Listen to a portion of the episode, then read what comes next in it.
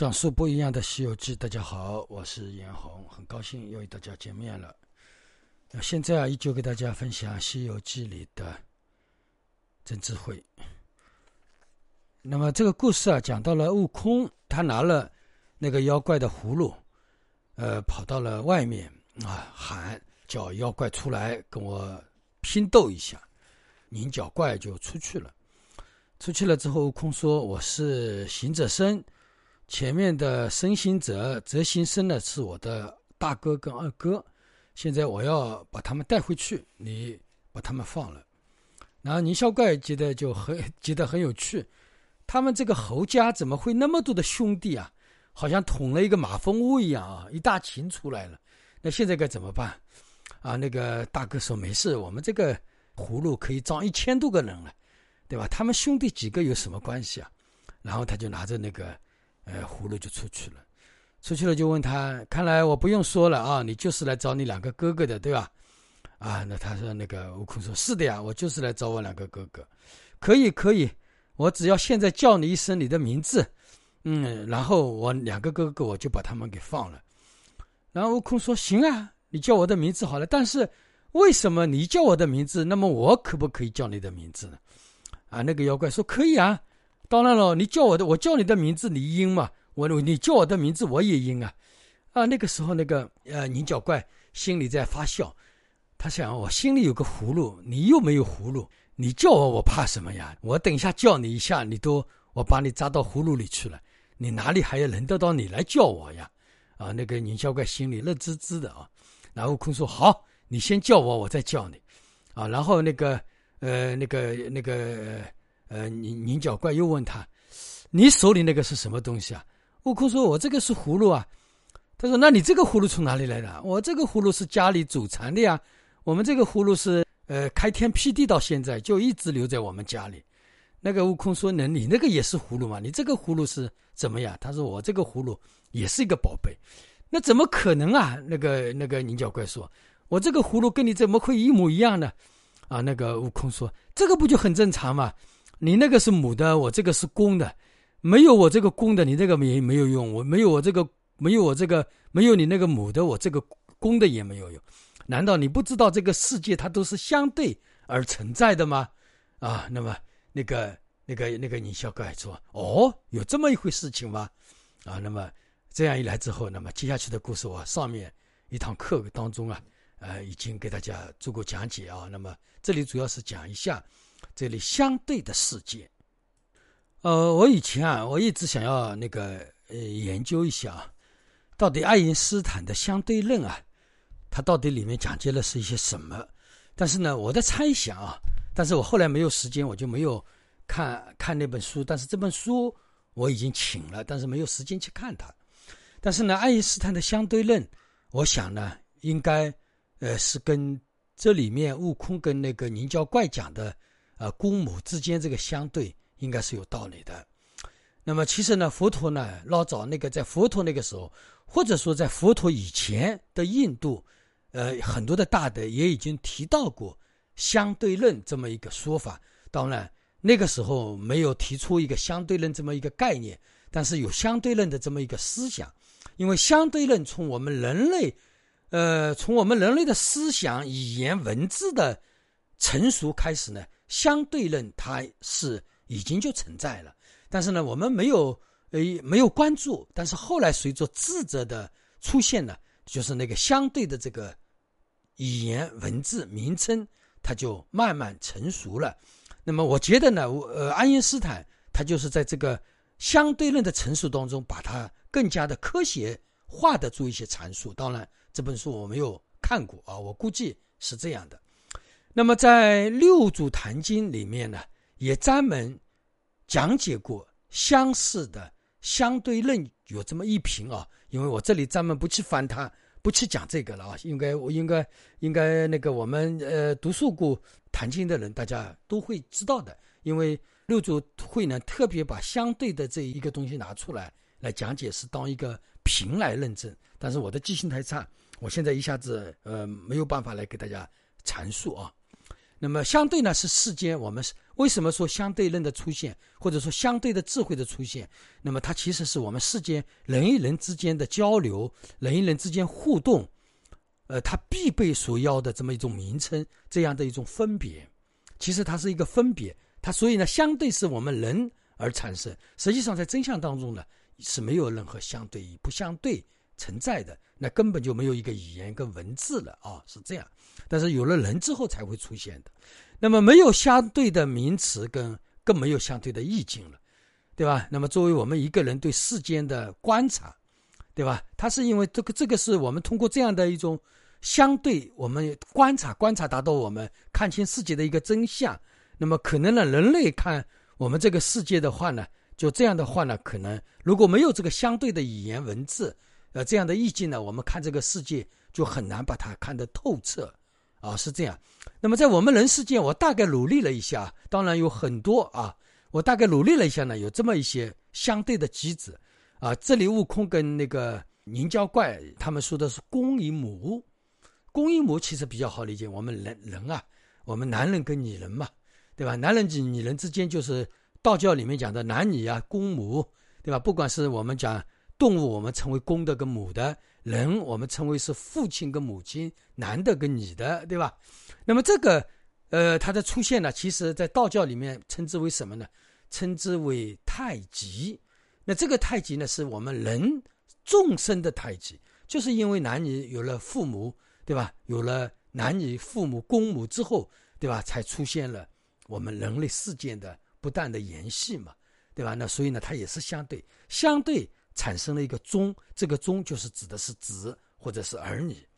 那么另外一个就是上下，对吧？上下也是我们人与人之间相互之间交流必须要知道的一个事情啊。你在我的上面啊，我你他在我的下面，那这个上下的出现，那么我们也会就慢慢的出现第三个数字叫中间，对吧？那这个中间从哪里来的？也是以上下分别而得出的一个中，对吧？那么这个是。如果说我们连人类世界当中，我们人与人之间的交流当中，如果说连上下都没有办法搞清楚，那么我们人与人之间的互动它就很有限了，对吧？人与人之间的交流就很有限，有的问题就没有办法解清楚、解释清楚了。所以呢，相对这个世界啊，它是非常的至关重要。那么再比如说左右，对吧？呃，我们两个人之间左右其实是能分得清楚吧？其实是以我来分的，对吧？我看到前面我的左右。对吧？那么对方看我的人，他的左右正好是反过来的，对吧？但是呢，即使这样的左右，那么也能方便到我们人说明一个事情，指引一个方向，对吧？那这个呢，也是对于我们人来讲，在我们以人为本的世界当中也是至关重要，对吧？上面我说了上下，那还有一个高低，对吧？高的啊，这个是高一点，这个是低一点，对吧？那高低也是相对相对而产生的。对吧？你本来怎么叫高呢？怎么叫低呢？对吧？上下它都是相对而出现，左右都是以人为中心点所出现的一个高低，对吧？这个高你从哪里来？低又从哪里来？就是高跟低比较嘛，呃，相对之后放在那里就知道了，对吧？那么还有一个眼镜，对吧？你说这个东西是很远，那个地方说很近，对吧？我要去呃一百公里的地方，对吧？另外一个人要去五十公里的地方，那相对来讲一个近。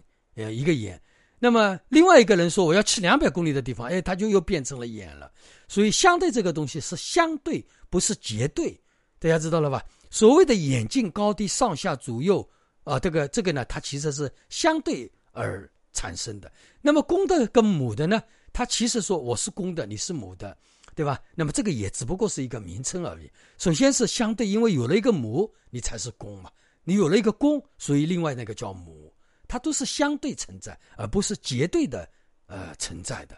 那当然，这个公母里面，我们有的人这个话就听不听不清、听不懂了。好像公母跟眼镜这个好像不能相提并论吧？但是呢，它也可以这样呃相提并论。你说前面是公的，对吧？那我另一种名词来解释也可以，对吧？那当然，这个这个里面要更深的智慧去推理，我这里就不讲了。那么另外一个叫浑清。这个水，我们说这个水很清澈啊，这个水很浑浊，对吧？浑浊跟清澈，那这个呢也是相对，对吧？这个相对也是因为相对而产生的这个水是浑的，这个水是清的，对吧？那么另外一个我们讲叫黑白，对吧？黑白，你为什么说有个黑，又为什么有个白呢？因为你首先有个白才有一个黑，你有个黑才有一个白。我们说你有黑天跟白天，对吧？如果说我们这个天一直是黑的，那就没有一个白了嘛，对吧？如果说一直是白的，那也没有用一个黑，所以黑白它也是正常的一个对立的存在。那么比如说多少，多少也是相对。你说到底什么是最多呢？到底什么是最少呢？我们也没有办法给他讲清楚，对吧？再说叫细粗，细粗，那什么叫细的？什么是粗的？那你这个讲得清楚吗？到底粗到什么样的程度叫真正的粗？到什么样的时候叫真正的细？对吧？这个是只能当下我们对比出来，对吧？我们拿两个东西放在一起对比啊，这个是细的，这个是粗的。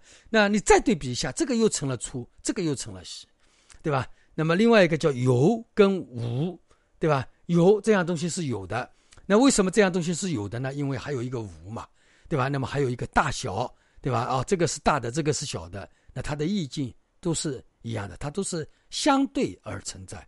比如说快跟慢，我们说这个是快的，它跑得很快，它跑得很慢，那这个快慢是也是由两个对境而产生的，而不是说。它突然之间，哦，这个肯定就是快，这个肯定是慢，对吧？没有的，它是在相对当中产生的快慢，它是没有一个实有的快跟慢的啊。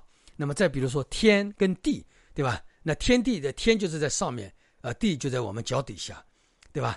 那么另外一个叫饱饿，对吧？我就吃饱了啊，一个叫我就饿了啊，这些都是相对而存在的，对吧？你要说你跟饿死的人相比，你有一点饿算得了什么？对吧？你说饱吃撑死的人，跟你吃的饱饱的，那又又有什么呢？对吧？老小老小也是相对，对吧？这个人是很老了，这个呃还还很小，对吧？我们叫老少，应该来讲哇，老少他也是相对。那你说少少的什么样的时候呢？刚刚生下来的人，比你生了一天的人相比，对吧？他肯定一个也要老一点，一个要少一点，对吧？一个已经八十岁了，一个是九十九十九点九岁。对吧？那这个也是一个老少的一个差别，对吧？那么一个长跟一个短，对吧？长短也是这样，它也是相对。你说到底长长到什么样，短短到什么样呢？对吧？这个也是相对我们存在的。那么这些相对的存在，就是方便我们人与人之间的交流而存在的相对，对吧？那么另外还有一个有跟无啊，这样东西是有，这样东西是无，有无，对吧？那么这些呢也都是一样。那么我们佛法当中还有一个叫悟，一个叫迷。对吧？悟跟迷到底什么样叫迷，什么样叫悟呢？大家想想看，它也是相对的，对吧？你说，你说迷的人当中，比他稍微悟一点点的人，对吧？那我们就把它称之为悟。但是你要从大彻大悟去讲，对吧？那你可能又是另外一种感觉了。那么再比如说善恶，善恶也是相对。以我们人的利益来讲，他愿意把东西拿出来给予别人，我们就把它称之为善，对吧？是不是这样理解啊？那么再回过头来说，我们要放伤害别人，对吧？你到底伤害别人多少呢？对吧？哎，那你这个又是一个对立而存在，所以呢，就相对我们这个世界是相对的世界而存在我们有的思想。如果这些相对的世界的语言、文字、思想、意境都没有的话，我们这个世界是不能成立的。比如说好坏，对吧？好坏我们怎么样去认识呢？认知这个好坏呢，其实也是相对的存在。还有就是得与失，对吧？什么的东西我叫得到，什么的东西叫失去呢？对吧？它也是相对。你没有一个得到，你怎么会失去呢？对吧？嗯，你没有一个失去，你怎么可能得到呢？这个就像放弃，啊，就像就是放下拿起，这个是一样。我们说来气，对吧？你怎么来的呢？你没有一个气，怎么会来呢？你没有来，怎么会去呢？对吧？还有一个计散，对吧？你说我们要散了，散了，你不就前面有个计嘛？对吧？你记在一起才有后面的一个善嘛，对吧？所以呢，我这里我简单的努力了这么一些呃相对的一些名词啊，给大家做这么一个参考。也就是说，我们这个世界是相对而建立的，相对才有了我们的思想，有了我们的分别，啊，才有了我们人与人之间交流的这么一个方便的一个平台。所以呢，在我们人类知识层面来讲啊，那个语言、呃文字啊等等，我们的思想。